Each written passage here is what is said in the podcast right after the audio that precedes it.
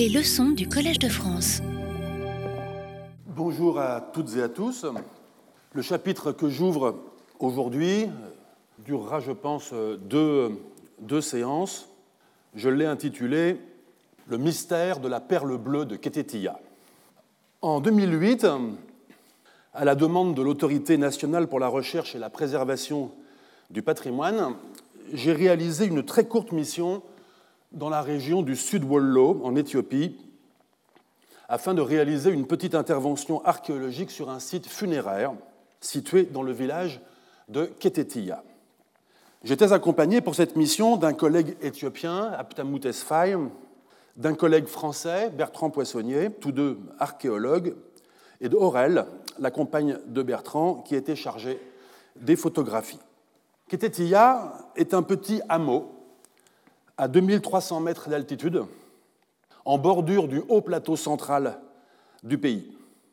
Il n'y a pas d'autre façon d'y arriver que par la route qui, remontant du nord, vers le nord depuis Addis Abeba, la capitale, longe la plaine alluviale dans l'escarpement du plateau, 800 mètres en contrebas.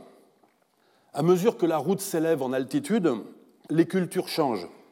Alors que la plaine, irriguée, est dominée par de larges champs de sorgho ponctués de hameaux ceinturés par des euphorbes, on atteint vers 2300 mètres l'étage altitudinal du maïs, puis vers 2500 mètres, sur les premiers méplats du plateau, des parcelles désormais plus petites, plus diversifiées, plantées en maïs, mais aussi en blé et en teff, une céréale endémique du haut plateau éthiopien qui sert à fabriquer le plat commun, l'injera, qui se présente sous la forme d'une galette fermentée.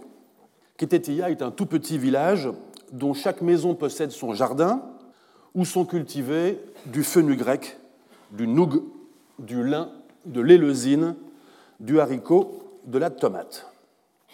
C'est dans une parcelle à l'intérieur de ce village qu'avait été mis au jour par les habitants, dans une chronologie et des conditions que nous avons tenté de reconstituer, sans tout à fait y parvenir, un site archéologique qui avait livré des pots fabriqués dans une très belle céramique noire et lustrée, présentant des formes et une technologie tout à fait atypiques, en tout cas très différentes de la vaisselle domestique actuelle. Une dizaine d'années avant notre mission, des archéologues éthiopiens et français avaient déjà réalisé sur le site des missions très ponctuelles. La nôtre, sollicitée parce que la rumeur avait circulé que de nouvelles poteries avaient été mises au jour, avait pour objectif d'effectuer une fouille très limitée, mais qui permettrait de sauvegarder une information qui autrement risquait d'être irrémédiablement perdue.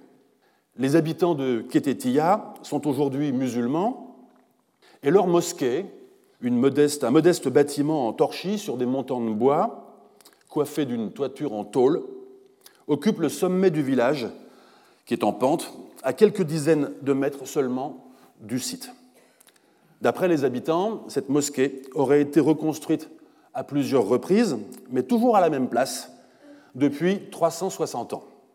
L'imam, qui nous reçoit et avec qui nous bavardons, entouré de quelques anciens du village, nous indique qu'il est lui-même un descendant du premier imam de la communauté musulmane, qui aurait été établi à l'époque de la conquête de cette région, précédemment chrétienne, par Ahmed ibn Ibrahim al-Ghazi, dit Gragne, le gaucher. On nous indique que les chrétiens qui habitaient le village à cette époque s'enfuirent ou se convertirent à l'islam, et on nous donne la liste que nous notons des premiers imams ayant succédé aux fondateurs. Nous connaissons ce personnage historique du nom d'Ahmed le Gaucher par de nombreuses sources écrites éthiopiennes, tant chrétiennes, écrites en gaze, que musulmanes, écrites en arabe. Entre 1528 et 1543, ce personnage conduisit en effet un djihad depuis les régions orientales de l'Éthiopie contre le royaume chrétien, lequel s'étend essentiellement sur les hauts plateaux. La chronologie, issue de la mémoire de la communauté actuelle de Ketetia, présente un écart significatif d'environ un siècle avec celle issue des sources écrites. Ce qui n'est pas anormal, et nous apprend en tout cas que la communauté villageoise se perçoit comme au moins partiellement autochtone et inscrit son adhésion à l'islam comme le fruit d'un épisode de conquête et de guerre entre christianisme et islam remontant à quelques siècles. Que les habitants aient été antérieurement chrétiens ne doit pas nous étonner. Nous sommes en effet à une soixantaine de kilomètres seulement du lac Haik, sur lequel se trouve une île sur laquelle se trouve un monastère appelé Debrehaik Estifanos, dédié donc à Saint-Étienne. Ce monastère, que fonde ou dans lequel s'installe un moine évangélisateur au milieu du XIIIe siècle, ce moine s'appelle Jesus Moa, devint une maison monastique très influente et un foyer d'évangélisation très actif au XIVe et XVe siècle. Ce monastère a été à cette époque très richement doté en terre par les souverains de la dynastie des Salomoniens, et leurs abbés sont des dignitaires importants à la cour. On sait que le monastère fut détruit par les troupes de Ahmed ibn Ibrahim en 1532, euh, lesquels pillèrent son trésor ainsi que les manuscrits et prirent l'abbé en otage. Il fut tué quelques années plus tard. Les structures archéologiques pour lesquelles nous étions venus étaient situées sur la parcelle d'un villageois qui nous donna son accord pour y effectuer des observations rapides, lesquelles ne durèrent qu'un jour et demi. Nous, posons donc un carroyage, qui est le nom donné par les archéologues à un quadrillage de cordons tirés entre des pitons plantés dans le sol, de façon à délimiter et à effectuer le relevé des surfaces fouillées.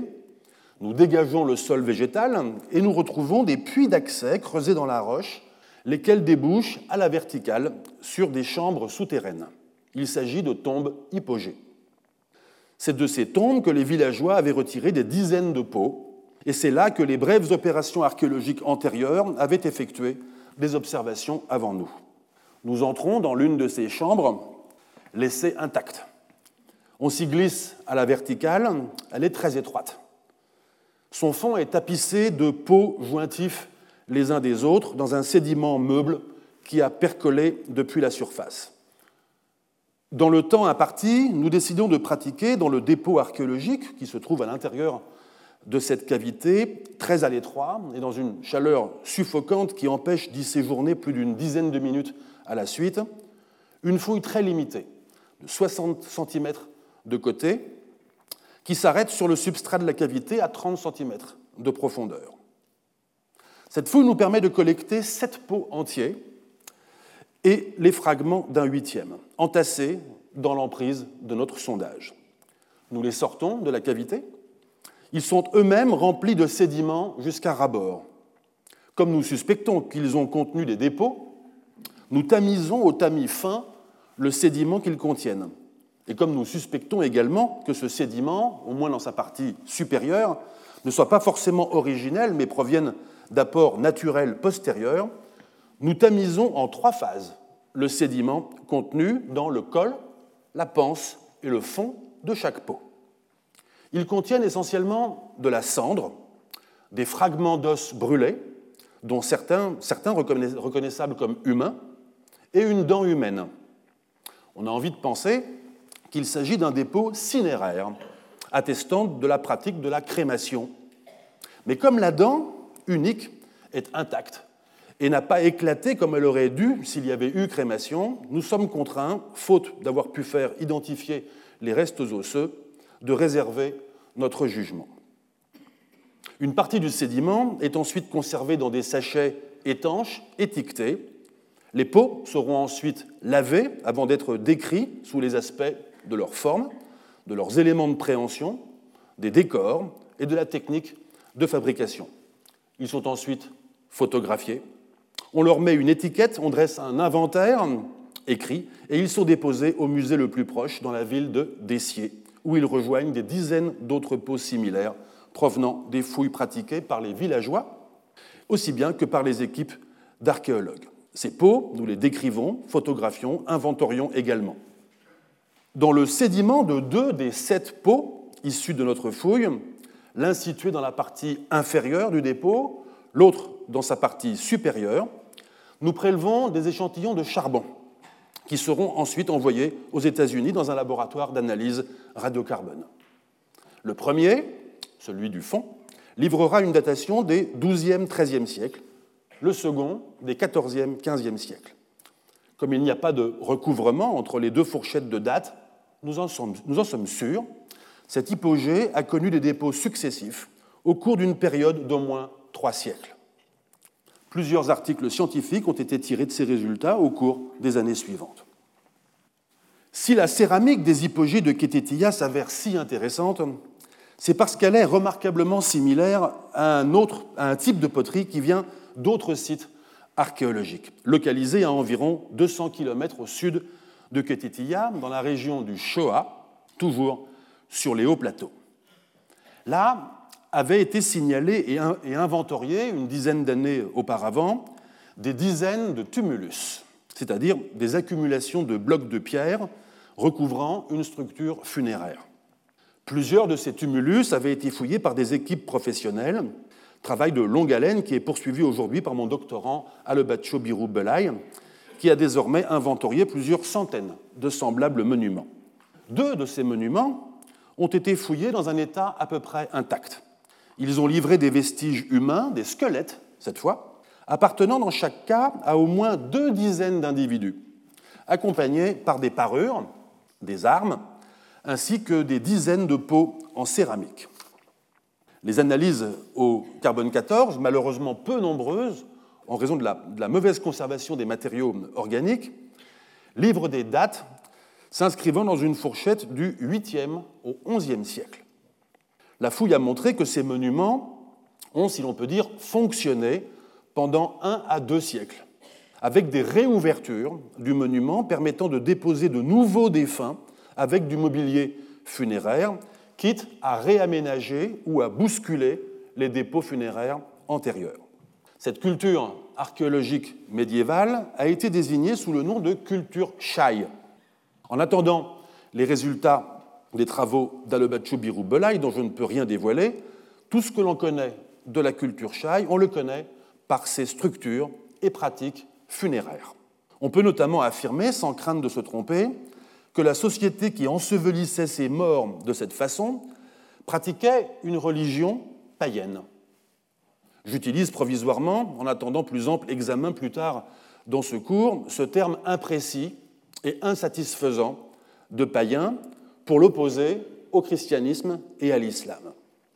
Comment peut-on postuler que ces gens étaient païens? Eh bien, on pourrait d'abord faire observer que le mode d'ensevelissement des individus n'obéit pas, dans ces monuments, n'obéit pas aux prescriptions du christianisme ou de l'islam, en particulier pour ce qui concerne l'orientation ou la position des corps et des membres, ainsi que le fait que les défunts étaient placés à l'intérieur de ces monuments accompagnés de leurs armes et parures, parfois luxueuses, ce qui contredit également les prescriptions d'humilité dans la mort qui sont celles des chrétiens et des musulmans. Relevons cependant que ces prescriptions ne sont que des prescriptions, et elles tolèrent bien des exceptions à travers le monde, en particulier dans les régions périphériques de la chrétienté et de l'islam. Mais le caractère le plus discriminant de ces sépultures est leur caractère collectif, qui représente une grave contravention à un précepte fondamental des religions monothéistes, le salut individuel des âmes. Déposées dans des tumulus en compagnie d'autres personnes, dont on ne peut pas dire si elles étaient membres de la même famille ou du même lignage ou tout, ou tout simplement de la même communauté, et accompagnées de leurs biens, ainsi possiblement que de dépôts d'offrandes, ces morts étaient destinés à poursuivre collectivement leur destinée post-mortem. La céramique de Ketetia, par sa technique, comme par l'inventaire de ses formes et décors, s'inscrit totalement dans la variabilité de la céramique Shai. C'est tout bonnement de la céramique Shai. Ce qui diffère à Ketetia, c'est le dispositif funéraire lui-même, souterrain et non pas monumental, et aussi ce sédiment cendreux à l'intérieur des pots dont on ne sait pas à quoi il correspond. Mais il y a autre chose. Lors du lavage des sept pots, est apparue sur l'un d'eux une croix. Une croix malhabile, certes, mais une croix ressemblant à un signe plus. Certes, Rien ne ressemble plus à une croix qu'un signe plus.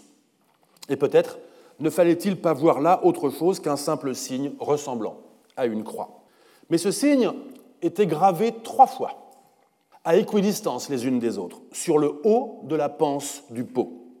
En outre, chacune des extrémités de chacune de ces croix était trifurquée, c'est-à-dire se prolongeait par trois brins. On doit certes toujours garder une dose de prudence et se souvenir que chaque inférence archéologique n'est qu'une probabilité, mais cette fois, avec la répétition du motif ternaire, tout se passe comme si la personne qui avait gravé ces signes au XIIe, XIIIe siècle, car il s'agit du même pot que celui d'où provenait l'échantillon analysé, cette personne donc avait fait le nécessaire pour que le message soit clair, il s'agissait d'une croix chrétienne. Comment l'interpréter? Alors que le dispositif funéraire, là aussi collectif, les cendres dans les pots et le mobilier ne signalent pas, a priori, une sépulture chrétienne. Je vous livre deux indices supplémentaires. Ce pot était le seul qui portait des croix, et celle-ci avait été gravée après la fabrication du pot et sa cuisson par incision et grattage, comme un ajout de dernière minute par une main extérieure, peut-être un repentir, une précaution à toutes fins utiles, un pari au cas où. Comment conclure?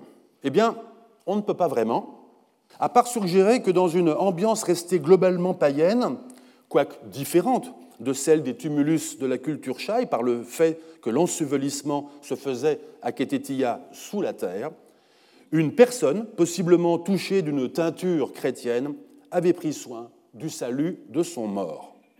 Vous avez bien sûr déjà compris que le récit de cette mission à Ketetia et le compte-rendu que j'en fais des résultats ainsi que de leur signification me servaient à planter le décor d'un environnement social éthiopien dans lequel interviennent, entre le XIIe et le XVIe siècle, des transformations profondes, à la faveur d'interactions religieuses entre individus et communautés païennes, chrétiennes et musulmanes. On ne peut pas en écrire le scénario précis et minuté, mais l'entrecroisement des sources écrites, de l'oralité et des matérialités nous offre néanmoins la possibilité de retracer des événements qui prennent place dans des temporalités très diverses, de l'instantané, la gravure d'une croix sur un pot avant son enfouissement au fond d'un trou, à l'épisode de conversion d'un village ou d'une région. J'en arrive à ce que vous attendez toutes et tous, la perle bleue. Par acquis de conscience, après avoir tamisé le sédiment contenu dans les pots, nous fîmes de même avec le sédiment interstitiel qui formait la matrice dans laquelle se trouvaient les pots au fond de l'hypogée, sédiment que nous avions retiré à la fouille. Je l'ai dit, ce sédiment était très meuble et provenait sans doute en grande partie d'infiltrations survenues au cours des siècles depuis la partie sommitale du puits d'accès fermé par une dalle. Le tamisage de ce déblai ne livre à rien. Rien à part un unique artefact que vous voyez à l'image. Une petite perle bleue que ni Bertrand Poissonnier ni moi, en nous relayant au fond du trou, n'avions vue lors de la fouille une petite perle de 5 mm de diamètre pour 3,5 mm de hauteur. Elle est en verre filet. Sur les bords, on aperçoit nettement, sur l'image de droite, de légers filets plus clairs, parallèles à l'axe de la perforation, qui indiquent sans aucun doute possible que la perle est issue d'un tube étiré puis tronçonné. Le tronçon a ensuite été chauffé pour être arrondi. La matière, la technique, la couleur, l'air de famille nous font reconnaître immédiatement un type de perle que l'on retrouve dans de nombreux sites archéologiques du Vieux Monde. On leur connaît une aire de distribution archéologique très vaste, de l'Afrique orientale à la Corée. Peter Francis, un chercheur américain qui a consacré sa carrière dans les années 80 à 2000 en pionnier à ces objets, a identifié plusieurs ateliers de production, depuis Arikamedu, sur la côte orientale de l'Inde, à l'ouest. Il s'agit précisément du site où l'on pouvait rencontrer une communauté romaine expatriée au tournant de l'ère chrétienne et que mentionne le périple de la mer Érythrée, jusqu'à Ok-Eo, euh, dans l'extrême sud-ouest du Vietnam à l'est et Vijaya dans le sud de l'île indonésienne de Sumatra au sud.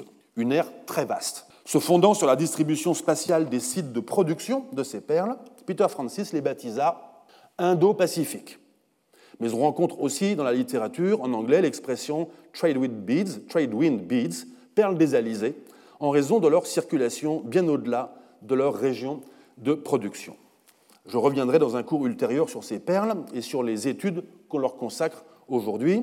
Revenons pour l'instant à l'échantillon de Ketetia. Trouver des perles indo-pacifiques dont la gamme de couleurs est stable à travers l'espace et le temps, on en connaît des rouges briques qu'on appelle aussi faux corail, orange, jaune, verte, noire, blanche, bleue, ambrée et violet. Trouver des perles de ce type, donc, n'est pas rare en Afrique, dans une très vaste région allant de l'Éthiopie à l'Afrique du Sud. En Éthiopie, au cours d'autres missions, nous en avons collecté des dizaines sur des sites islamiques médiévaux. Mais c'est surtout dans les tumulus de la culture Shai qu'on les rencontre en abondance, aux côtés d'autres artefacts de divers matériaux et de diverses provenances. Du seul tumulus de Tatergur, dans le Mens, repéré par Bertrand Hirsch et Bertrand Poissonnier en 1999 et fouillé par ce dernier en 2000, ont été sorties des centaines de perles indo-pacifiques de plusieurs couleurs, dont vous voyez certaines à l'image. Mais c'est l'unique petite, perle bleue de Ketitiya qui m'intrigue. Avec ses 5 mm de diamètre, elle est plus grosse que la majorité des perles de la culture Shai, et sa taille est le module maximum des perles indo-pacifiques. Seule, trouvée au tamisage et donc hors contexte, comme disent les archéologues, c'est-à-dire pas en association avec les autres artefacts du site, elle ne nous dit pas grand-chose, et l'avoir trouvée en contexte ne nous aurait sans doute pas appris grand-chose de plus, compte tenu du caractère fruste du contexte. Son unicité, sa taille infime, le caractère pas spécialement noble du matériau, le verre, l'ubiquité de ce genre d'artefacts dans un grand nombre de sites les rendent à peu près, la rendent à peu près insignifiante.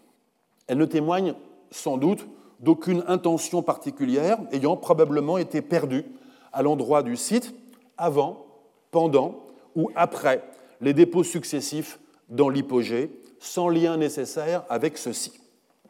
Elle ne nous parle, cette petite perle bleue, que parce que des centaines de perles similaires ont été découvertes dans des tumulus de la culture Shai, découvertes avant, ou fouillées avant sa découverte, sans quoi elle aurait été placée au fond d'un sachet plastique à zip, déposée dans un musée, puis oubliée.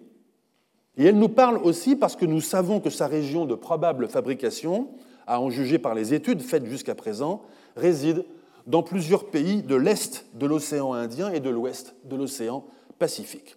En d'autres termes, elle nous parle, cette perle, mais dans un langage pas complètement clair à nos oreilles, de circulation de matière et d'objets entre des mondes lointains, entre des sociétés de la même région d'Éthiopie et entre communautés religieuses qui voisinent localement, enfin au sein d'une culture qui prospère et se transforme au cours de plusieurs siècles. Je ne vous sens pas tout à fait prêt à acheter l'idée que cette petite perle bleue témoignerait à elle seule d'un monde connecté. Et vous avez raison.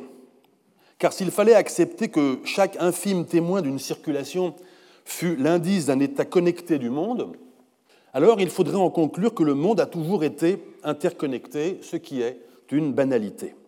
Avions-nous vraiment besoin d'une perle indo-pacifique trouvée en Éthiopie, ou aussi bien d'un cori, un coquillage de l'océan Indien, trouvé dans un site du Botswana laissé par un groupe de chasseurs-cueilleurs, ou encore d'un petit Bouddha sculpté dans un morceau d'ivoire indien trouvé dans un site de Scandinavie, pour ne prendre que trois exemples attestés pour la période médiévale, avions-nous besoin de ces indices pour nous apprendre ce que nous savons déjà de la tendance des groupes humains en général à, échanger des petites et grandes choses? Carlo Ginzburg a donné à l'un de ses recueils d'essais, dont le premier s'ouvre sur l'île d'Utopie de Thomas More et le dernier se referme sur les îles trop brillantes de Malinowski le titre Nulle île n'est une île, formule par laquelle il veut suggérer que même si l'identité aime à se penser insulaire et l'histoire comme ayant un commencement, le travail de l'historien est de démentir ses croyances. Remployant sans doute cette formule, à propos cette fois de la résurgence occasionnelle de groupes amazoniens supposément isolés, dans lesquels il voit plutôt une figure de l'expression indigène face à la modernité, l'anthropologue brésilien Eduardo Vivero de Castro écrit quant à lui Aucun peuple n'est une île. En d'autres termes, les sociétés n'ont pas de bord qui les enferme et l'on trouvera toujours chez elles au moins une petite perle bleue qui témoignera de son ouverture au monde. Pour autant, de quoi cette perle témoigne-t-elle exactement? Si le vestige matériel suffit à attester l'appartenance de chaque partie du monde à un monde global, alors c'est toute la géographie du monde qui se trouve aplanie du fait que l'on rencontrera toujours une occurrence locale de contact, et c'est toute la périodisation de l'histoire qui se trouve désarticulée du fait qu'il existera toujours un précédent. Il me semble que notre tendance à généraliser la signification des connexions en cédant au vertige que nous procurent les rencontres passées, pourtant inévitables, entre les sociétés, nous vient de deux phénomènes très contemporains. Le premier est l'extension du paradigme indiciaire, c'est-à-dire les procédures d'établissement des faits à partir non pas du récit des événements eux-mêmes, mais de traces laissées par la survenue de ces événements, paradigme omniprésent aujourd'hui dans nos goûts pour les enquêtes de toutes sortes. L'émergence de ce paradigme indiciaire a été repérée par Carlo Ginzburg à la fin du XIXe siècle. En témoignent les indices justement que sont par exemple la psychanalyse ou l'enquête policière à la façon de Sherlock Holmes. Or, cette histoire relativement récente de la recherche par l'indice plutôt que par le témoignage ou l'aveu, par exemple, n'est pas achevée et connaît une extension toujours croissante de son domaine. En dépit de sa richesse heuristique, elle a cependant un défaut, celui de suggérer que tout est dans l'indice, à la manière d'un aleph dont l'écrivain argentin Georges Luis Borges fait le sujet de l'intrigue d'une de ses nouvelles. Il s'agit d'un petit objet dont le narrateur nous dit qu'il en a observé un exemplaire sous la 19e marche de l'escalier menant à la cave d'un de ses amis écrivains, un petit objet dans lequel se laisse observer, je cite, sans se confondre, tous les lieux de l'univers vus de tous les angles.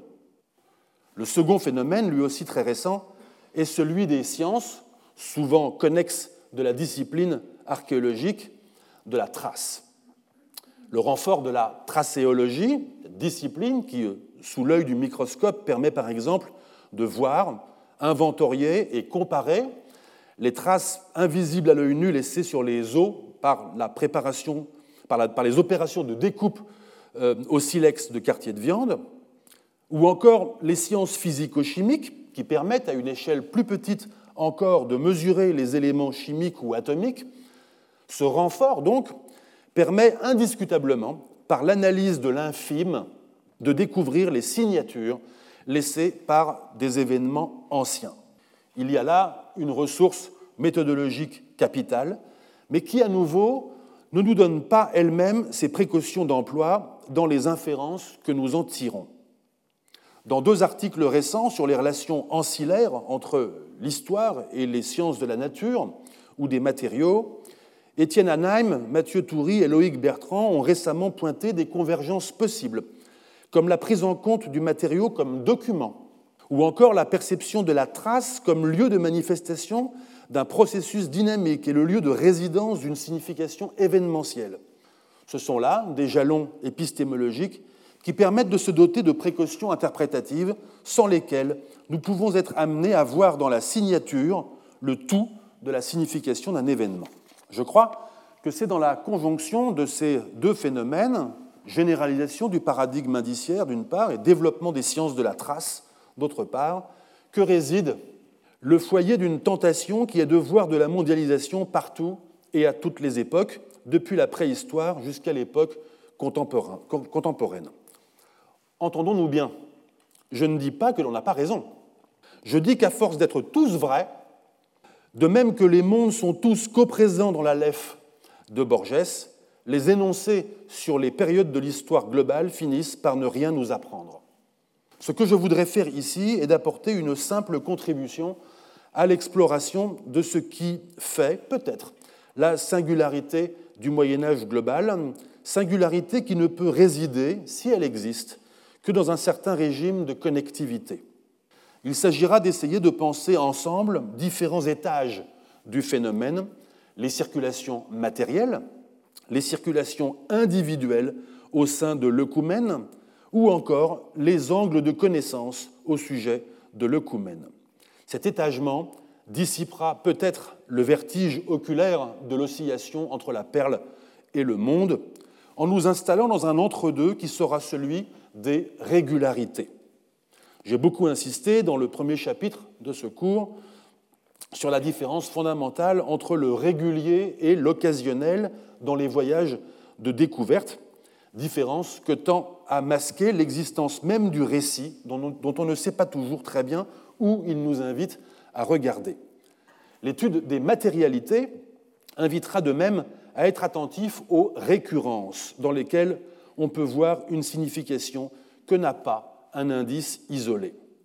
Ce sont ces régularités et récurrences qui remettent des bourrelets dans une géographie et une chronologie globale autrement uniformes et nous invitent à aborder le phénomène global en le pensant sous un certain régime de connectivité. Ce n'est donc pas tout à fait à une histoire connectée de l'Afrique que je vous invite, celle dont témoignerait la perle bleue de Ketetia, mais à une réflexion sur l'histoire globale de la connexion elle-même avec, dans et depuis l'Afrique. Je choisis pour point d'entrée une image fameuse qui nous sera utile précisément parce qu'elle est fameuse et a été beaucoup vue, l'Atlas catalan. Je m'en servirai ici non pas pour ce qu'elle nous apprend de l'Afrique, je reviendrai sur cet aspect à d'autres moments, mais pour, ce qu'elle nous apprend des conditions de la formation des connaissances qu'elle nous donne à voir et à lire. En d'autres termes, ce qu'elle nous dit elle-même de la circulation de l'information qui la rend possible.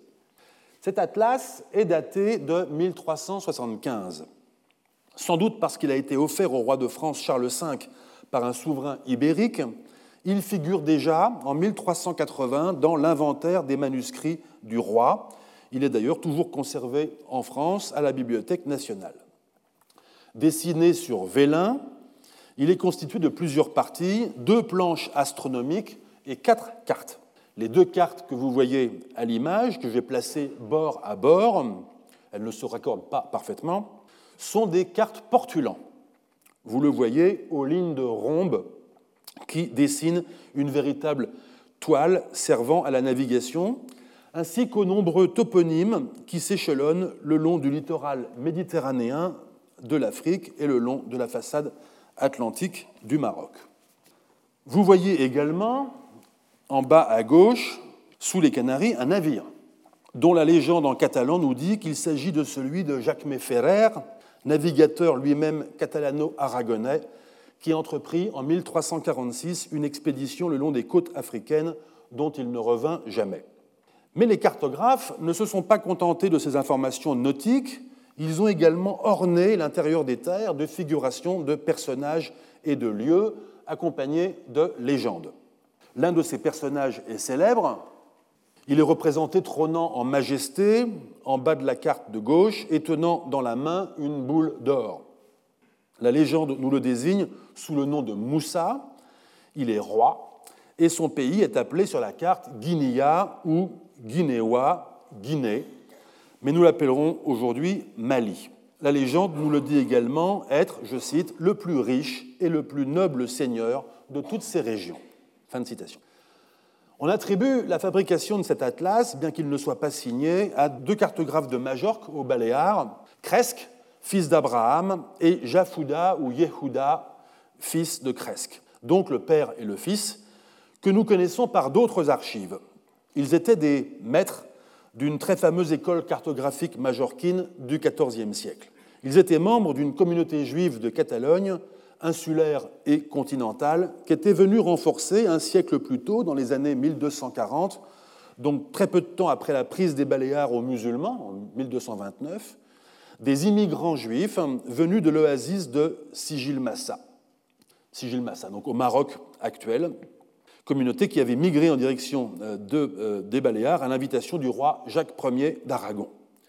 C'est peut-être à cette connexion entre la communauté juive de Majorque et celle de telle ou telle communauté juive du Maghreb, et c'est à coup sûr aux relations diasporiques propres aux communautés juives du pourtour méditerranéen que l'on doit un certain nombre d'informations figurant sur cette carte. Mais notons également que l'on doit certaines des informations relatives à l'Afrique nord-saharienne, saharienne et subsaharienne, à une ou plusieurs cartes antérieures qui appartenaient, si l'on peut dire, au fonds cartographique majorquin. L'une de ces cartes nous est parvenue. Elle est signée d'un certain Angelino Dulcert et datée de 1339, donc 36 ans avant l'Atlas catalan. Elle a été produite, elle aussi, à Majorque. Elle montre déjà Sigil Massa, déjà ceinturé par les eaux. Elle montre également le nom de Guinea. Elle montre également le roi Moussa, trônant déjà dans la même posture et doté du titre de Rex Meli, cette fois en latin. Moussa était mort en 1337, c'est-à-dire seulement deux ans avant la carte de Dulcert. C'est dire que les informations de Dulcert étaient à jour, ce qu'elles sont moins sur la carte de Cresque et de son fils Jafouda. On doit signaler que ces derniers ont également eu accès à des informations catalanes relatives aux expéditions commerciales. Le navire de Jacques Méferrer, qui n'est pas sur la carte de Dulcert, et pour cause, puisque l'expédition a eu lieu quelques années plus tard, est une innovation de Cresque et Jafouda. C'est même l'une des seules sources se rapportant à cette expédition, avec euh, une très courte mention retrouvée dans les archives de Gênes. Mais puisque le navire de Jacques Méferrer n'est jamais revenu, c'est ce que nous dit l'archive génoise, on se demande par quel canal sont parvenus à Majorque les indications, notamment le profil côtier et le toponyme, qui figurent à cet endroit de la carte le long du littoral marocain. Quoi qu'il en soit de ces circuits de l'information que récapitule la carte, je voudrais insister sur un autre contexte plus vaste qui aide à bien mieux rendre compte des conditions d'existence de cette carte. Ce contexte, c'est celui du monde islamique. Il doit en effet être relevé que plusieurs des lieux figurant sur la carte, j'y ajoute des pastilles jaunes, en l'occurrence du nord au sud, non seulement Sigil-Massa, dans le sud-est du Maroc actuel, Tagaza, c'est-à-dire la mine de sel de Taraza, en plein cœur du Sahara, dans l'extrême nord du Mali euh, actuel, Soudam, un lieu que je n'identifie pas, mais dont le nom vient clairement de l'arabe Soudan, les Noirs, qui est écrit à côté d'une icône représentant une ville. Et enfin, Ciutat de Meli, ville de Mali en catalan, ne sont rien moins que les étapes d'une voie transsaharienne, qui est précisément celle qu'emprunte le voyageur marocain Ibn Battuta en 1352. Il nous en a laissé le récit. Non moins significatif est le fait que plusieurs auteurs arabes contemporains des cartographes juifs de Majorque, ont laissé des écrits qui relatent le séjour en 1324 de Moussa, le sultan du Mali, au Caire, en Égypte, sur la route du pèlerinage à la Mecque, ainsi que diverses informations, informations concernant sa piété, sa munificence et son royaume. Badr al-Din al-Halabi nous le décrit par exemple, je cite, jeune, de couleur brune, agréable de visage et de belle allure. Fin de citation. Il évoque la suite du roi composée de dix mille sujets. Et il nous rapporte que, je cite, l'étendue de son royaume est de trois ans de marche et qu'il a sous sa main quatorze subordonnés, tant rois que gouverneurs. Fin de citation. De son côté, Al-Oumari collecte les souvenirs de tous ceux qui sont restés impressionnés par les dépenses et les libéralités somptuaires de Moussa au Caire, notamment l'afflux d'or qui déprécia durablement le cours du dinar. Quant au fameux historien Ibn Khaldoun, bien renseigné, il évoque l'un des successeurs de Moussa, Marijata II, un mauvais souverain, dit-il, qui se sépara d'une énorme pépite d'or qui appartenait, depuis au moins l'époque de son père, au trésor royal du Mali.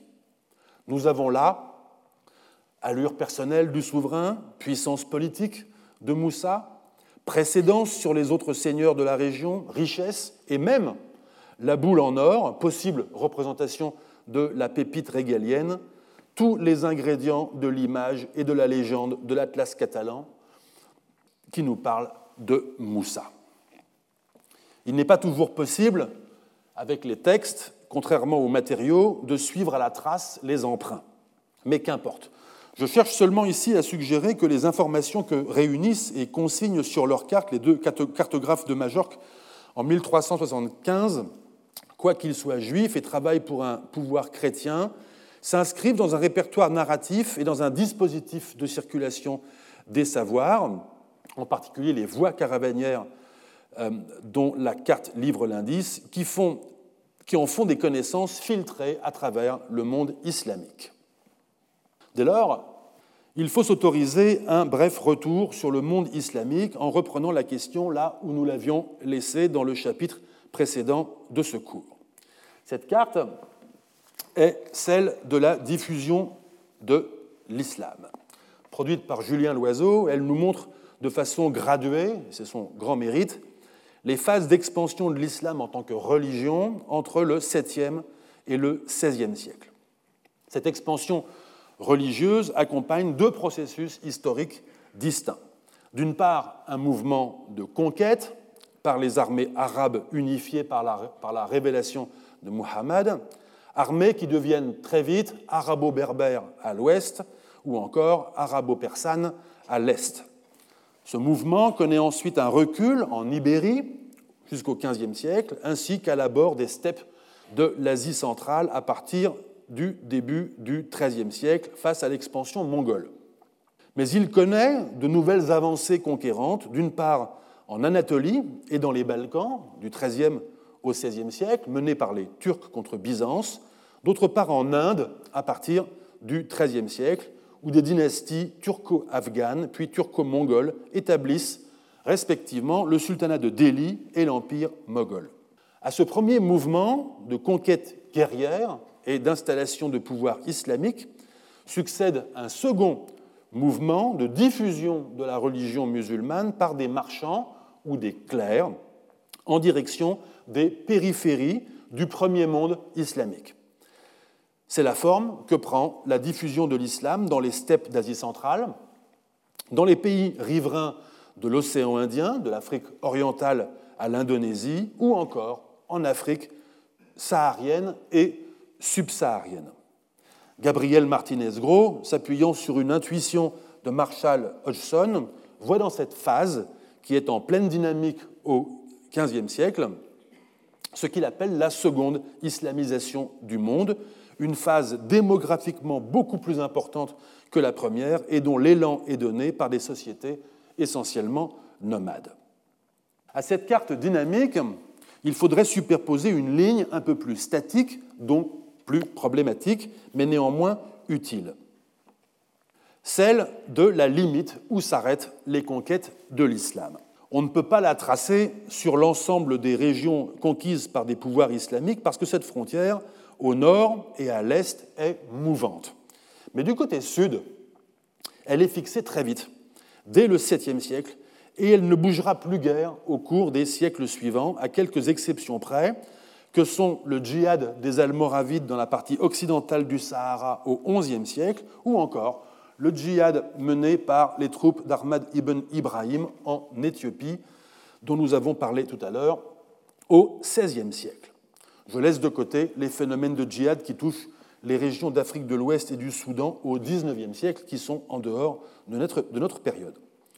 Pour l'essentiel, donc, les régions d'Afrique soumises par la guerre à des pouvoirs islamiques sont relativement fixes à partir du 7e siècle. Elles comprennent le Maghreb jusqu'aux limites septentrionales du Sahara, l'Égypte jusqu'à la première cataracte du Nil et quelques points côtiers et archipels africains de la mer Rouge. Ces régions appartiennent dès lors à un ensemble que la littérature arabe classique désigne au cours des premiers siècles sous le nom de Mamlaka, le royaume de l'islam, appellation qui subsume le sentiment d'appartenir à un même ensemble culturel et économique et qui transcende les dissidences politiques. Comme l'a montré André Miquel, cette notion ne survit pas au déclin du califat au XIe siècle. Dès lors, s'impose celle de Dar al-Islam, le territoire de l'islam ou le domaine islamique où s'étend le règne de la loi islamique par opposition au reste du monde.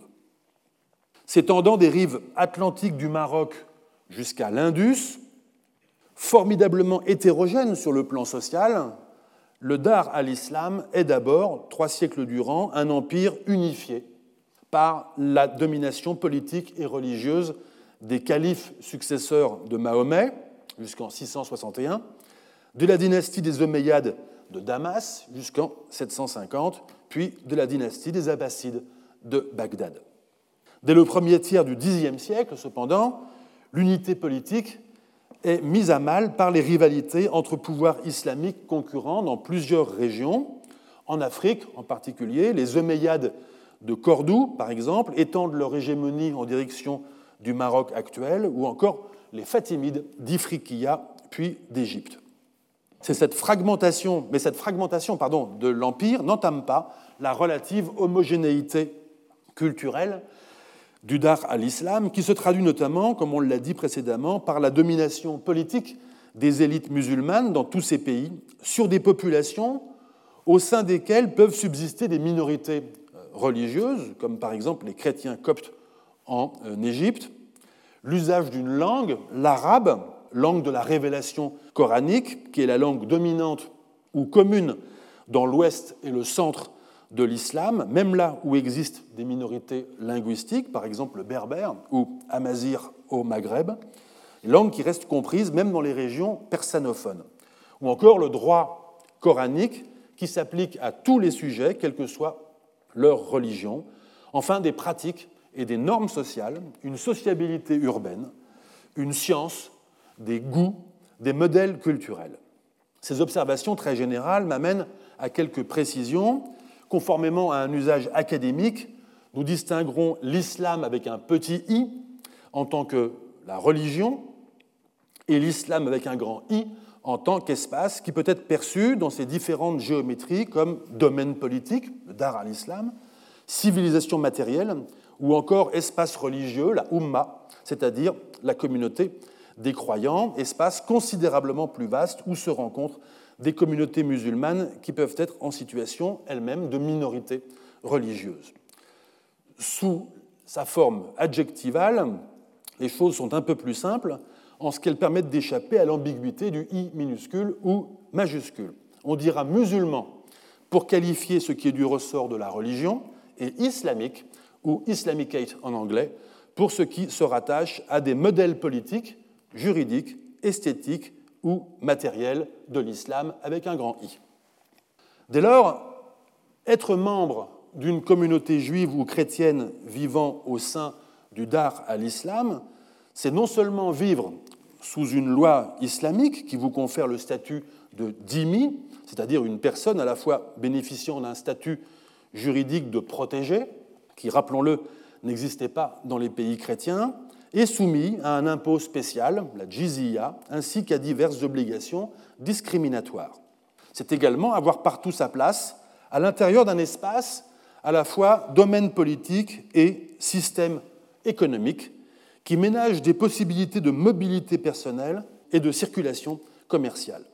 Le formidable trésor documentaire mis au jour à la faveur de la reconstruction de la synagogue Ben Esra du Caire à la fin du XIXe siècle, laquelle a livré des dizaines de milliers de pages manuscrites, essentiellement déposées entre le Xe et le XIIIe siècle dans la Geniza de cette euh, synagogue, c'est-à-dire le dépôt où étaient entreposés tous les documents et objets qui portaient l'un des sept noms de Dieu, nous renseigne non seulement sur la vie quotidienne de la communauté juive du Caire, mais également, entre autres choses, sur le commerce pratiquée par quelques familles à travers toute l'extension du monde islamique, de Constantinople au nord à Aden au sud, de Sigil Massa au Maroc actuel à Mangalore sur la côte occidentale de l'Inde actuelle. Les travaux de Shlomo Dov Goitain, à partir d'une documentation essentiellement en langue arabe employant la graphie hébraïque, notamment les, publications posthumes de ce chercheur réalisées par Mordechai Friedman en témoignent. Nul doute que des membres de la communauté juive de Majorque, qui plus est des cartographes par définition bien connectés, pouvaient mettre à profit, afin de réunir des connaissances sur les diverses parties du monde, non seulement le réseau d'entraide traditionnel de la diaspora juive, mais encore les facilités de circulation de l'information entre les villes et sur les routes du monde islamique. C'est en ce sens que communauté juive, mais aussi chrétienne du Dar al-Islam, aussi bien qu'individus juifs ou chrétiens, membres de communautés du domaine islamique, ou même, sous certaines conditions, membres de régions extérieures au domaine islamique, par exemple lorsque des chrétiens africains pratiquent le pèlerinage en Terre sainte en traversant les régions du domaine de l'islam, participent des circulations permises par le monde islamique. La limite du dar à l'islam est partout une frontière, éprouvée comme telle par ceux qui la franchissent en sortant d'un monde soumis à la loi islamique et en entrant du même coup dans un monde qui ne l'est pas. Cette frontière ouvre cependant de nouveaux fronts économiques que n'avait pas nécessairement connu le monde antique. Entre mer Noire et mer Caspienne, au-delà du Caucase, Bulgares et Khazars assurent par exemple un relais commercial avec les principautés russes et plus loin la Scandinavie. Dans l'axe longitudinal de l'Eurasie, entre mer Noire et mer de Chine, après les fulgurantes et dévastatrices conquêtes mongoles du premier tiers du XIIIe siècle, qui établissent ce qu'on peut légitimement considérer comme le plus grand empire unifié que le monde ait connu, s'installe une paix mongole qui dure d'environ 1260 à 1360. Les travaux récents de Marie Favreau ont réexaminé ce moment mongol en montrant qu'il procédait d'une politique volontariste de la part des Khan mongols de pacification et de soumission des populations d'instauration d'un régime de laissez-passer et de mise en place d'infrastructures de commerce, de mise en circulation de biens de luxe, politique appuyée sur une idéologie économique rétive à l'immobilisation des richesses et percevant dans la mobilité le ressort d'un accroissement du bonheur.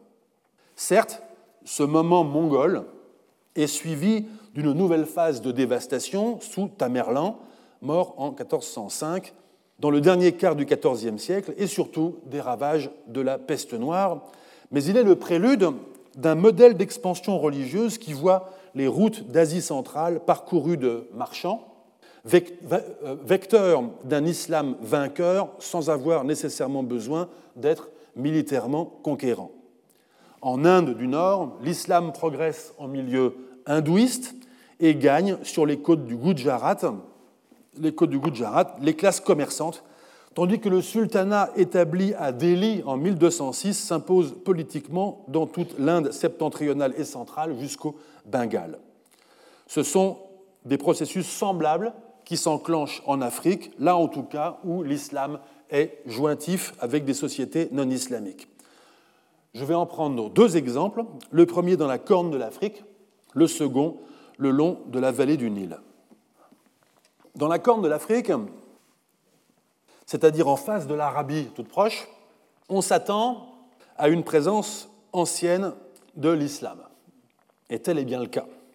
L'historien éthiopien Hussein Ahmed a rappelé qu'une tradition historique fondée sur les biographies du prophète par Ibn Ishaq, 8e siècle, et Ibn Hisham, premier quart du 9e siècle, ainsi que sur des, des commentateurs postérieurs, notamment Al-Tabari, mort en 923, faisait mention d'un exil de disciples de Muhammad à la cour du souverain chrétien d'Aksum, royaume antique, hein, à cheval sur euh, l'Érythrée et l'Éthiopie, où ils trouvèrent, disent les sources arabes, accueil bienveillant, liberté et protection.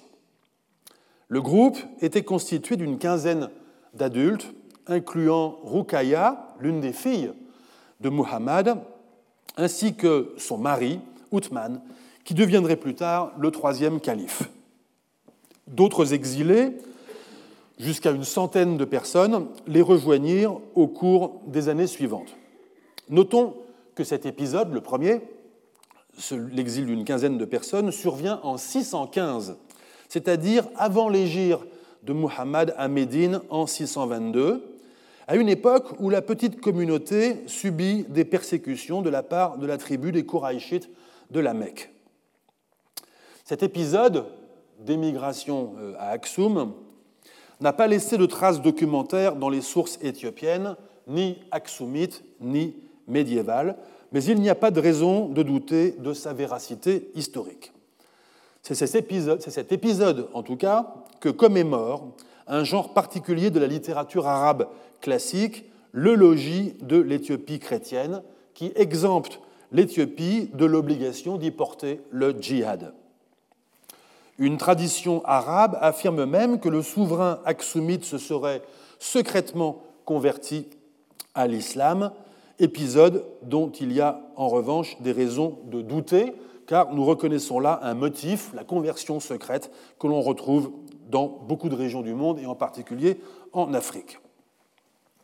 Il est difficile, en l'état actuel de la recherche, de voir dans cet épisode l'acte fondateur de l'islam éthiopien, ne serait-ce que parce que nous n'avons pas d'indication que la dite communauté proto-musulmane d'Éthiopie, dont on apprend par la même tradition arabe qu'elle retourna plus tard en Arabie, a fait souche à Aksum, hormis peut-être quelques individus qui se convertirent localement au christianisme, ce qui est également indiqué par les sources arabes.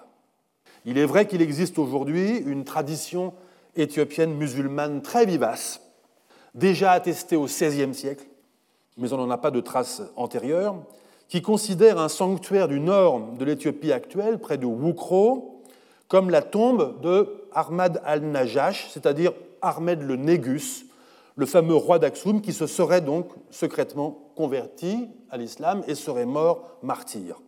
Mais le quasi-consensus parmi les chercheurs aujourd'hui, sous réserve bien sûr de recherches futures qui modifieraient notre perception des choses, est de considérer cette tradition comme très postérieure aux événements en question. D'autres sources arabes, cependant, font état de communautés musulmanes établies sur divers points de la côte africaine de la mer Rouge et du golfe d'Aden, au cours des siècles suivants, communautés qui pratiquent le commerce avec les régions intérieures de l'Afrique.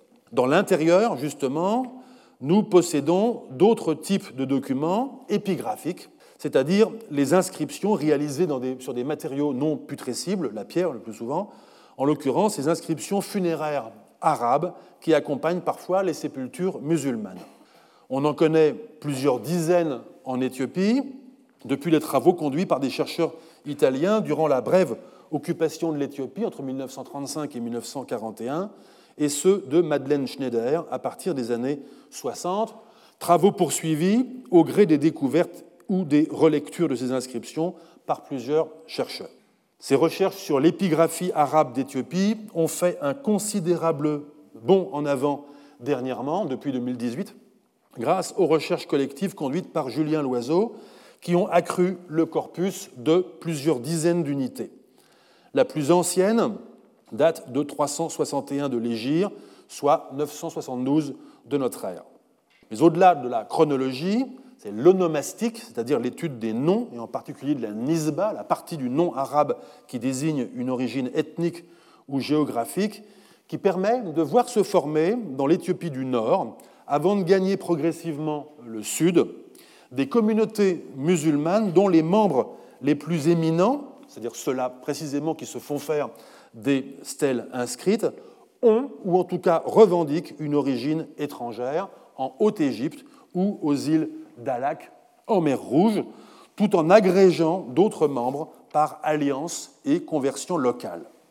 Plusieurs siècles plus tard, au XIVe siècle, sur la foi d'un informateur musulman d'Éthiopie qu'il a rencontré au Caire, le chroniqueur arabe de l'Égypte, le Mamelouk, que nous avons déjà cité, Al-Oumari, nous indique qu'il existe chez les Habachas, c'est-à-dire en Abyssinie, plusieurs royaumes, signe que les communautés musulmanes locales, se sont autonomisées et constituées en formation politique à la faveur d'un processus qu'on ne peut pas suivre faute de sources. Ces royaumes, au temps de Aloumari, sont au nombre de sept. Ils sont, nous dit-il, je cite, de construction frêle et de petite richesse. Fin de citation.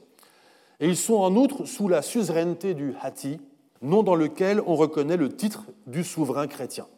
Aloumari nomme ces royaumes et les décrit un par un, mais nous désigne l'ensemble de l'Éthiopie islamique sous le nom de Al-Tiraz al-Islami, la bordure de l'islam, comprenait les ultimes membres de la communauté musulmane globale, la Ummah, qui se puissent rencontrer avant d'entrer dans un monde infidèle ou païen. Récemment documentés par l'archéologie, les vestiges des petites villes de ces euh, petites cités de ces, de ces formations politiques islamiques nous font voir, pour le XIVe et XVe siècle, ces royaumes formant un chapelet de communautés urbaines établies sur des éperons rocheux dans les zones d'escarpement du haut plateau, à seulement quelques heures de marche des premiers villages chrétiens. Le contexte de la vallée du Nil présente certaines similarités avec le contexte de la Corne, notamment le fait que là aussi le domaine islamique, qui a intégré en son sein l'Égypte par la conquête de 639, se trouve voisiné sur son flanc sud avec des pays chrétiens. La frontière est même physiquement marquée par la première cataracte du Nil au sud d'Assouan. Les habitants de cette région, au sud donc de la première cataracte, qu'on appelle la moyenne vallée du Nil ou le Nil moyen, sont des Nobas ou Nobades, d'où vient le nom de Nubie donné à ces régions riveraines du fleuve depuis la première cataracte, jusqu'à l'interfluve entre le Nil blanc et le Nil bleu. Des sociétés naguère nomades, sédentarisées au IVe siècle de notre ère et devenues chrétiennes au milieu du VIe. Il est délicat de jauger la profondeur initiale de cette christianisation. Les sources chrétiennes, en particulier l'histoire ecclésiastique de Jean d'Éphèse, ayant tendance à rendre compte de la conversion d'un peuple tout entier comme un processus comme on dirait en langue managériale, top-down, résultant de la conversion du souverain. Il n'empêche qu'à partir du VIe siècle, trois royaumes d'abord, puis deux, s'étagent du nord au sud du Nil moyen. Les royaumes de Nobadia, bientôt annexés par le suivant, le royaume de Makuria et le royaume d'Alodia. Ces royaumes nubiens ont laissé de remarquables vestiges tant architecturaux que picturaux, des fresques, témoignant, au moins durant leur âge d'or, entre le 8e et le 13e siècle, d'une chrétienté profondément ancrée dans ces territoires africains et remarquablement créative. Comme on le sait, l'islamisation de l'Égypte fut un processus séculaire et la frontière avec la Nubie ne devint donc pas une frontière religieuse du jour au lendemain. Il n'empêche qu'elle fut une frontière politique et militaire sujette à empiètement et contestation. Sitôt la conquête de l'Égypte achevée, les armées arabes tentent de pousser leur avantage vers le sud et assiègent même la capitale de la Makuria, Dongola. Le site s'appelle aujourd'hui Old Dongola, il est ici. Le siège échoue et les deux puissances s'accordent sur une trêve, sanctionnée par un pacte de non-agression mutuelle, lequel pacte prévoit la libre circulation des marchands chrétiens et musulmans de part et d'autre de la frontière, l'extradition des fugitifs respectifs, ainsi que la livraison par l'Égypte à la Nubie de denrées alimentaires et textiles, et la livraison annuelle par la Nubie à l'Égypte de plusieurs centaines d'esclaves. L'interprétation de ce pacte appelé d'ailleurs Bact en arabe d'après un emprunt au grec pacton, a fait couler beaucoup d'encre chez les spécialistes, au moins autant que chez les scribes des chancelleries égyptiennes et nubiennes du Moyen Âge, lesquels furent tentés d'en relâcher ou d'en réactiver les clauses au gré de l'évolution du rapport de force entre l'Égypte islamique et le royaume chrétien. Mais ce qui nous intéresse ici, est que ce pacte sanctionne une frontière qui règle dorénavant les relations diplomatiques et commerciales entre les deux puissances. Or, cette frontière s'avère inégalement poreuse aux influences religieuses. Alors que les Nubiens ont interdiction de s'établir durablement en Haute-Égypte, des musulmans s'installent quant à eux en Nubie. Là encore, comme en Éthiopie, ce sont les inscriptions funéraires arabes qui nous renseignent sur ce phénomène, dont la plus ancienne attestation épigraphique découverte à ce jour date de 832. Comme en Éthiopie encore, la progression géographique de ce type de document atteste l'avancée progressive en direction du sud de colons musulmans, lesquels sont progressivement assimilés par la société locale, comme le suggère le témoignage d'un ambassadeur dépêché en Nubie en 969-973 par le nouveau pouvoir fatimide du Caire, un certain Ibn Sulaim al-Ouswani. Il nous indique que les musulmans qu'il a rencontrés en Nubie ne maîtrisent pas l'arabe. Ce processus n'enclenche cependant pas en Nubie un processus comparable à celui de l'Éthiopie d'autonomisation de pouvoirs musulmans. Ce sont en effet des guerres de succession nubiennes, ainsi que l'intervention croissante de l'Égypte mamelouk au sein des affaires nubiennes à partir du XIIIe siècle, qui, en favorisant l'intrusion de bédouins arabes depuis le désert oriental, précipite le déclin de la chrétienté nubienne et sa disparition dans le courant du XVe siècle.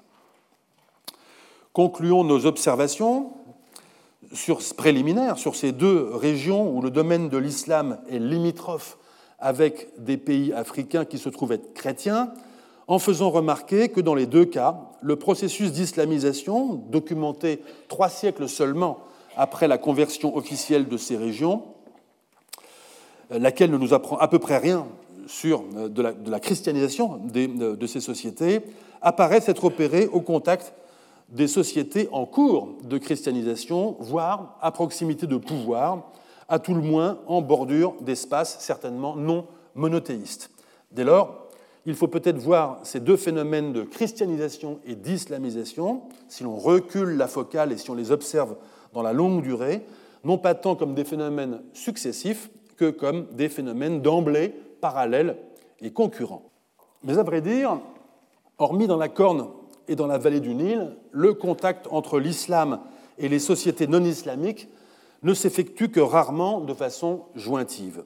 Ce contact est commandé par une géographie faite de pleins et de creux, et en l'occurrence, pour ce qui est des creux, le désert et l'océan. En bordure nord du Sahara, comme le long des rives arabiques et persiques, s'ouvrent en effet, là aussi, de nouveaux fronts, en limite des immensités désertiques et océaniques. En l'absence de voisins immédiats, ce sont des fronts étirés au bord du vide, tout à la fois butée et incitation à lancer des relations à longue portée avec des mondes outre-désert et outre-mer. Dans les deux cas, la représentation d'un horizon lointain, habité et ouvert au commerce oblige à projeter une traversée qui présente des contraintes, impose une logistique et suppose d'anticiper les termes d'une rencontre qui aura lieu sur l'autre rive. Essayons donc de nous livrer à un exercice comparatif consistant à penser ensemble les modalités de ces projections au travers du Sahara et de l'océan. Les conditions d'ouverture du front commercial sont, à première vue, étonnamment similaires, que le milieu à traverser soit terrestre ou marin. Depuis le Maghreb, des marchands qui entreprennent la traversée ne le font pas, ne le font seuls. Ils confient l'organisation et la conduite matérielle de leur cargaison à une logistique caravanière qui est comparable à une logistique euh, maritime. Des villes comme Sigil Massa, dans le sud-est du Maroc actuel, en bordure septentrionale du désert, peuvent être comparées, de ce point de vue, à des ports, sur le plan notamment des infrastructures. On sait, par exemple, qu'il y existe des maisons de commerce, juives au moins jusqu'au XIIIe siècle, et musulmanes. On y effectue des opérations de change. On y est hébergé dans des maisons d'hôtes on s'y dote de lettres de recommandation destinées à se faire reconnaître et accueillir dans le pays d'arrivée. Sigil Massa est également un lieu d'entrepôt où sont stockées les marchandises qui partent, elles-mêmes importées de différentes régions du Maghreb et de la Méditerranée, et les marchandises qui arrivent du sud. Les recherches archéologiques que j'y ai conduites au cours de la décennie passée en compagnie de mon équipe, en particulier mes collègues Mustapha Souassou, qui est géologue, et Sandrine Baron, qui est géochimiste, ont montré que Sigil Massa était également le cœur d'un bassin industriel de production de l'argent, dont une partie était vraisemblablement destinée à être chargée sur les chameaux en direction de l'Afrique subsaharienne. Ibn Battuta, dont je rappelle qu'il n'est pas un marchand, mais qui effectue le trajet en compagnie de marchands en 1352, nous livre une très brève description de son séjour, dont on devine qu'il consiste essentiellement en préparatifs. Je cite J'achetais dans la ville des chameaux que pendant quatre mois je nourris de fourrage. Fin de citation. On devine donc l'existence de larges parcs à bestiaux. En outre, il faut non seulement engraisser les animaux, mais aussi se munir de provisions de bouche pour la route en quantité suffisante. Puis le départ se fait sous la conduite d'un chef de caravane, qui en l'occurrence, dans la caravane qu'emprunte Ibn Battuta, est un berbère de la tribu Massoufa, chef de caravane qui peut être comparé au capitaine d'un navire, et accompagné de chameliers, eux aussi Massoufa, qui forment en quelque sorte l'équipage. Cette logistique, ces formes de mutualisation de l'encadrement, euh, du commandement, de la sécurité ne sont pas différentes de celles qui sont liées à la navigation en haute mer depuis les ports d'Arabie ou du golfe Persique en direction des côtes de l'Afrique orientale. Depuis ces ports, la navigation s'effectue sur de longs sambouks en bois, à bord cousu et calfatés à la graisse de poisson, des navires équipés de fonds plats adaptés à la navigation sur haut fond et à passer les bandes corail. Notons que dans les deux cas, terrestres comme maritimes, le pays de destination se trouve à deux mois, deux à trois mois de traversée. La caravane qu'emprunte Ibn Battuta en 1352 part ainsi de Sigil Massa à la mi-février. Elle atteint la mine de sel de Taraza après 25 jours et stationne 10 jours dans ce lieu que Ibn Battuta nous décrit comme sordide et infesté de mouches, et où ne résident de façon permanente que des esclaves qui extraient le sel du sous-sol. On décharge les ballots de dattes qui servent à nourrir les esclaves le reste de l'année, et l'on charge sur les montures les plaques de sel. Puis c'est une nouvelle marche de dix jours pour un point d'eau appelé Tassaralla, où l'on stationne trois jours avant de repartir pour Walata, dans l'extrême sud-est de la Mauritanie actuelle. C'est une ville habitée encore par des berbères Massoufa, mais sous la domination politique du royaume du Mali. Encore n'est-ce pas tout à fait la fin du voyage, car Walata est le port d'entrée mais pas le siège du pouvoir malien.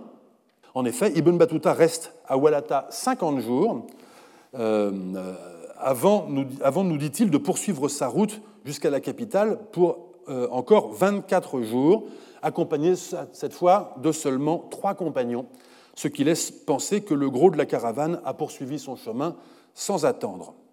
Sur ce dernier segment de l'itinéraire, donc entre Walata et la capitale du Mali, pendant 24 jours, euh, il n'est nul besoin, je cite, hein, il n'est nul besoin, dit-il, de voyager en caravane à cause de la sécurité de cette piste.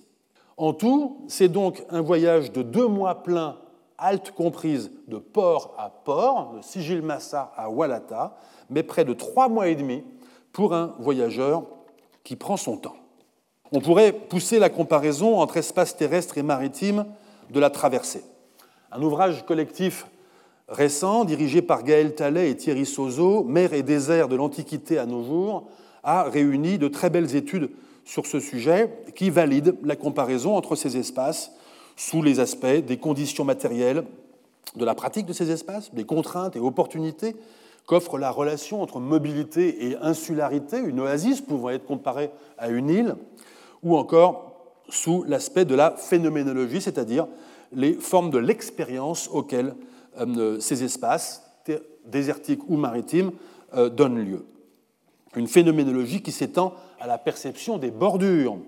Si pressant est le désir de faire aboutir le voyage de traversée que c'est le terme sahil rivage, qui est parfois employé par les auteurs arabes pour désigner la bordure méridionale du Sahara. Et c'est le même mot, sawahil, au pluriel, cette fois, qui désigne couramment, dès le Moyen Âge, la façade indo-océanique de l'Afrique et a donné le substantif et l'adjectif swahili que nous utilisons aujourd'hui.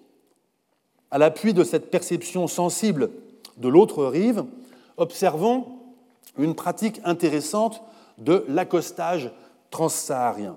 Ibn Battuta nous indique en effet que lors de la dernière halte, celle de Tassarallah, est dépêché à Walata par la caravane un homme appelé le takshif, le découvreur, ou disons plutôt l'avant-coureur. Il est chargé d'avertir les habitants de Walata de l'arrivée de la caravane.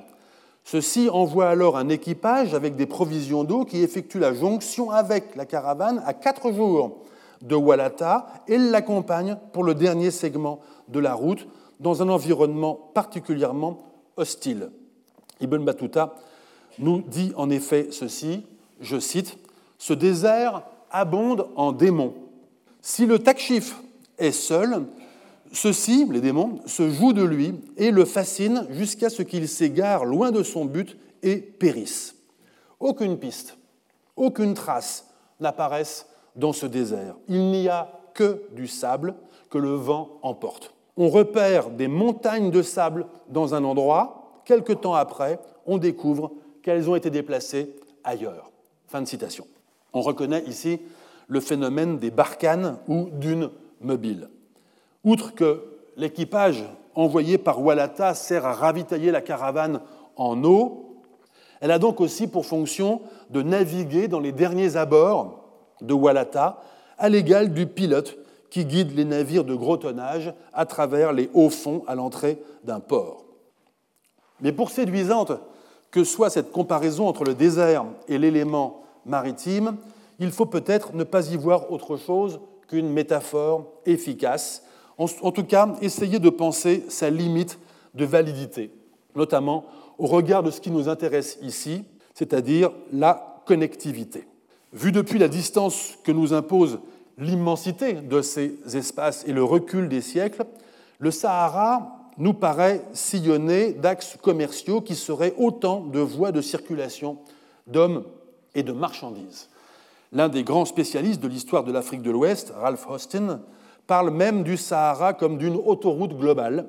Je le, cite À l'apogée des liaisons caravanières en chameau, entre la conquête arabe de l'Afrique du Nord au 8e siècle jusqu'à la construction et la construction par les Européens des chemins de fer coloniaux qui relièrent le Soudan et l'Atlantique, le Sahara devint l'une des plus grandes autoroutes commerciales du monde. L'or, les esclaves et d'autres commodités prenaient la direction du nord, tandis que des produits manufacturés et la culture méditerranéenne allaient en direction du sud.